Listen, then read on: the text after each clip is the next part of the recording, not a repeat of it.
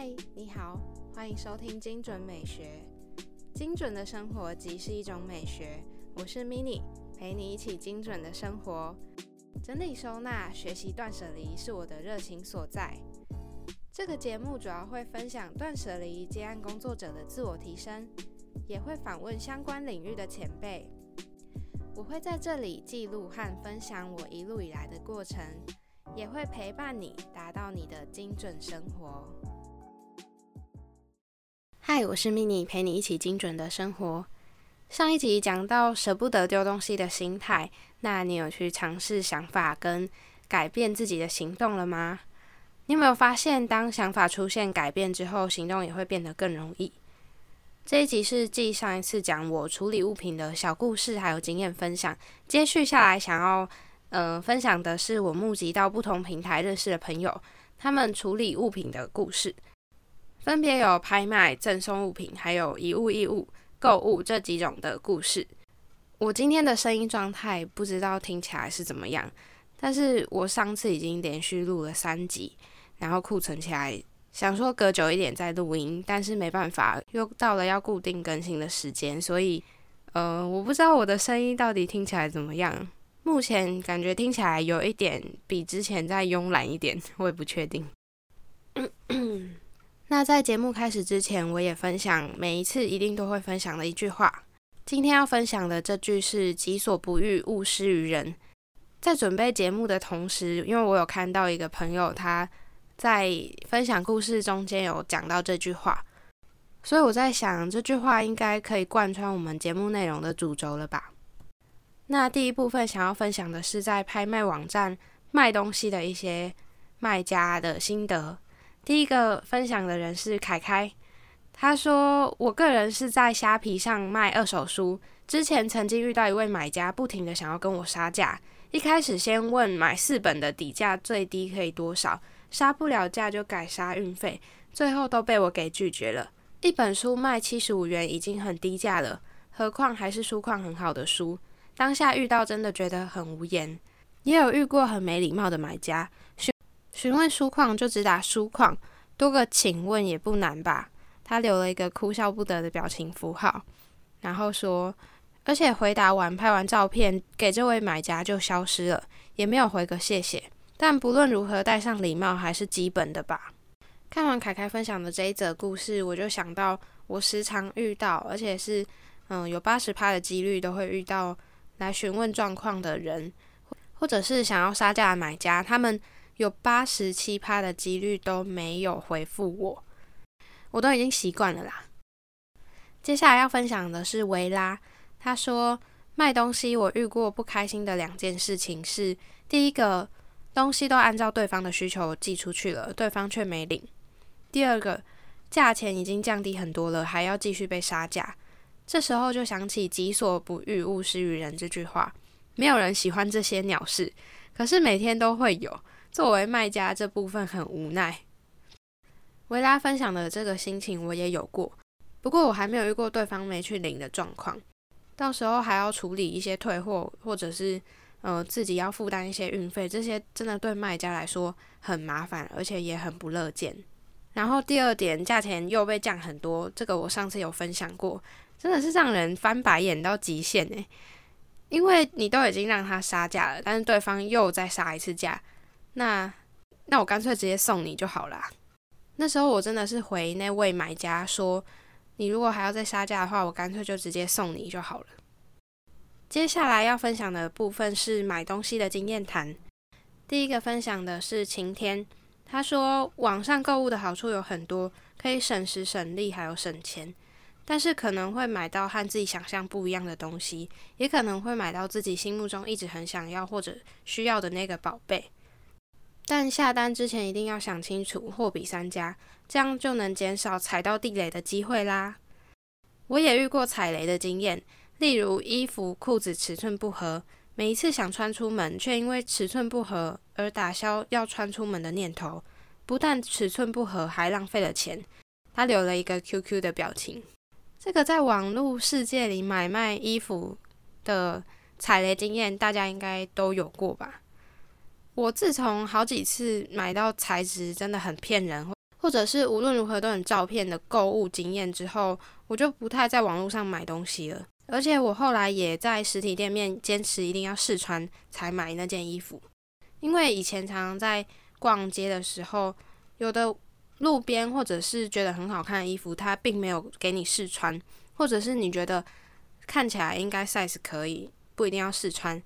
但是常常在公馆或者是师大夜市那边，很多衣服都没有让你可以试穿的。从高中的时候，我常常去街上买衣服，看到喜欢或者是呃他们没有真的可以试穿的地方，然后因为价钱或者是在现场看了很喜欢很心动，就手滑买了回家。但是殊不知，真正在自己家里或者是说穿在自己身上看到的样子，实在是跟自己想象差很多。后续我就给自己的一个原则是，无论如何一定要试穿衣服。还有材质跟合身的程度，如果自己能够满意的话，在我能够负担的价位里面，我会选择买下比较贵、比较高价的衣服。再来第二位买东西经验的分享是来自 Mitty，他说我之前遇过一个代购，跟他买过很多次东西了，都是偶像的周边。他很大方，每次代购都会多送东西。有一次在演唱会场外摆摊。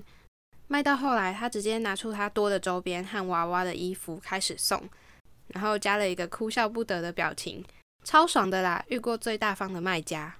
嗯，我想 Mitty 分享他有关买代购还有偶像的周边商品的经验，应该跟我在做断舍离卖东西给其他人的心情是一样的。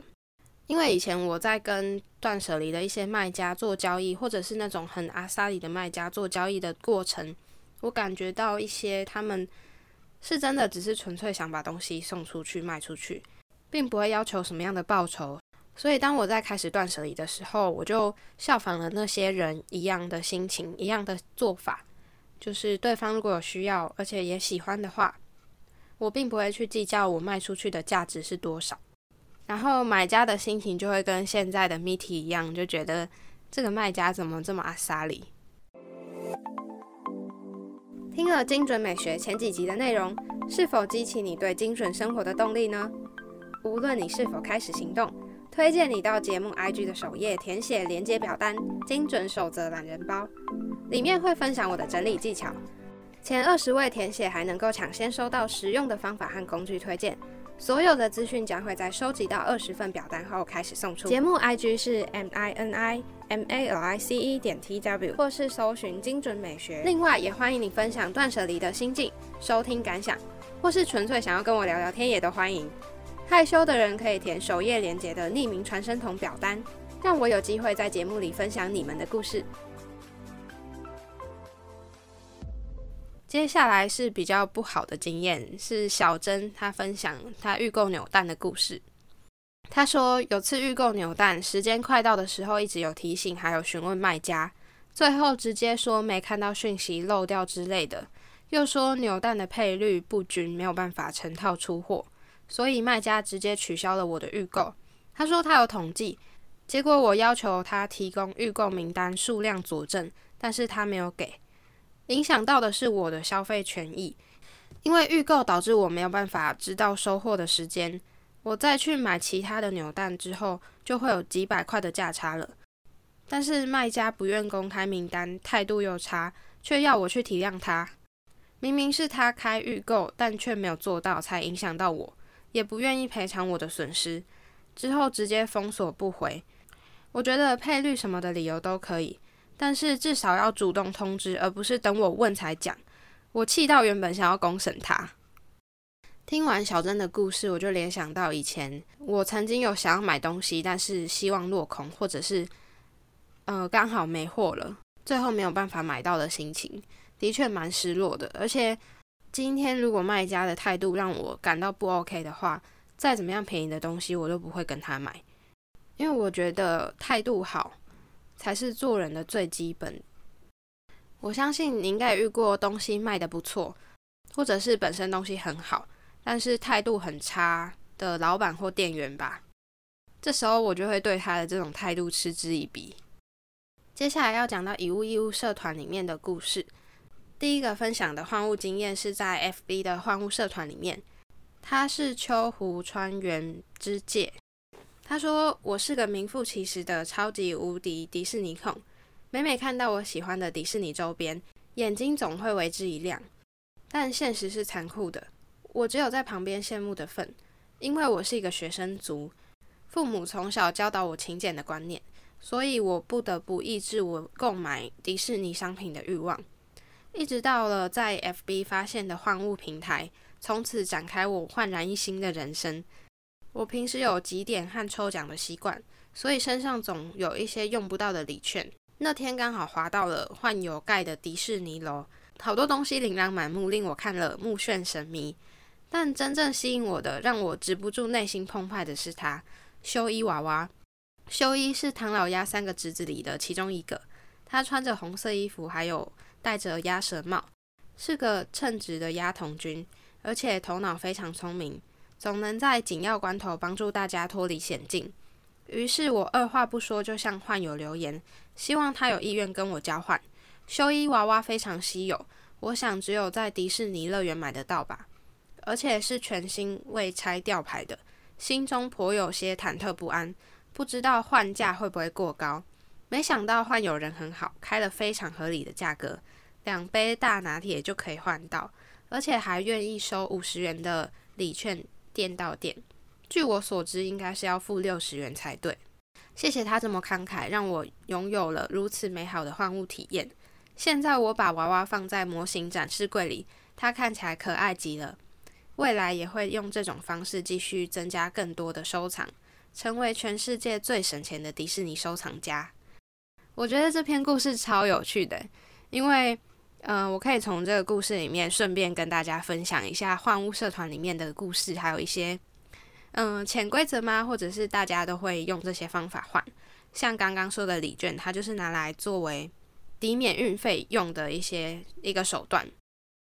还有换东西的朋友们，有时候会盖了一个大楼，比如 Kitty 收藏，或者是嗯粉红色控的收藏之类的。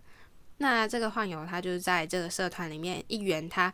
可以不用购买，但是用他不需要的东西去换得他喜欢的收藏。我觉得这个故事听起来很温馨，而且对方刚好也是不错的人，才愿意用便宜的价钱跟对方做交易。当然，还是难免会遇到那种会喜欢计较，或者是真的想要换到等值物品的人。不过，我觉得都没有关系。就是彼此互相能够接受对方的价钱或者是要求就可以了。会有一种不成文的规定，就是以对方的理想为主，不要勉强到彼此的想法。再来的第二位是一样在换物的社团里面分享故事的陈乐乐。他说：“其实我一开始不会用计编，但有位正在和我约换的换友逐步教我使用怎么样开店产生计编。”又该如何用多笔的寄件？我真的非常感谢他，让我省下这么多运费，而且有耐心的教我。我也很感谢另外一位患友，在看到我的许愿清单有什么的时候，他会 tag 我。我也开始问他是不是有什么许愿清单。当我看到的时候，也可以 tag 他。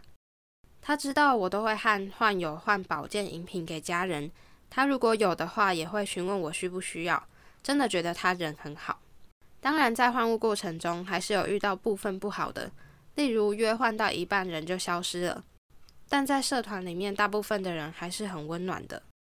乐乐的故事，其中有一部分是在讲换物的一些小手段。其实这个是有一点点不环保的手段，但是的确是一个省钱的做法。那在这部分，如果真的有兴趣的话，可以进到社团里面看一看，或者是私信我跟我聊一聊也可以。接下来这个小抱怨是来自板南线小资女的故事。她说：“本来说谈好的换物，却默默的失踪，在出现时只得到一句‘不用了，pass’。过了一周左右，才发现他在消失的那个期间，其实还在社团里面活跃。我觉得要就要，不要就不要，又不是媳妇嫁老公，不必那么折腾。”听完小资女的故事之后，让我想到。呃，在换物的过程里面，我觉得对方一定是不太好意思讲，所以选择不讲。但是当你不好意思拒绝，却没有说出来你的想法的时候，只会造成别人更多的困扰。所以我觉得适时的拒绝，还有勇敢的说出自己的想法，其实在做任何事情都很重要，要用委婉而且正确的方式去拒绝别人。接下来最后一个是赠送物品的故事，是来自红茶。他说：“我那个时候送出去的东西是以前大学做毕业展剩下的用具。我是读时尚造型设计系的，果不其然，一毕业没有往原本的路走，所以用具根本用不到，丢掉又浪费。一开始要从大学搬回家，先问了自己的学妹，美发美容用具看需不需要，可以直接送她。结果学妹刚好需要，就直接送她了。然后我还送她脚踏车。”因为他是马来西亚的学生，于是就直接送了，省去不少麻烦。但前提是对方刚好也需要。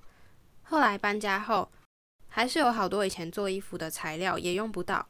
想来想去，决定一样用送的。这次我是选择在社团发问，因为我以前大学是在云林斗六，刚好那个需要的人用面交的方式也是选在斗六，所有的一切都这么刚好。他说他要表演。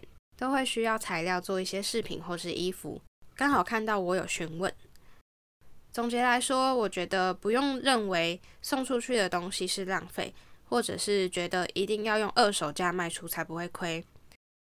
因为换个方法想，当你把身边用不到的东西送给刚好需要的人，那是一种成就感，既没有丢掉造成浪费，也没有造成麻烦，而且直接送出去并不会亏了自己。而是让自己享有更好、更多的空间，还有更舒服的环境。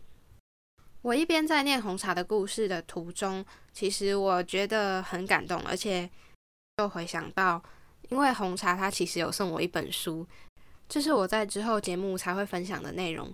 不过，呃，在这边的故事，我一边读就觉得它是一个很有温暖，而且在断舍离过程体悟到很多的人。其实我跟他的故事蛮像的，因为之前我也有送一位换物社团的患友，他们的小孩一些画画的用品，或者是嗯我用不到的装饰品啊、法式等等的。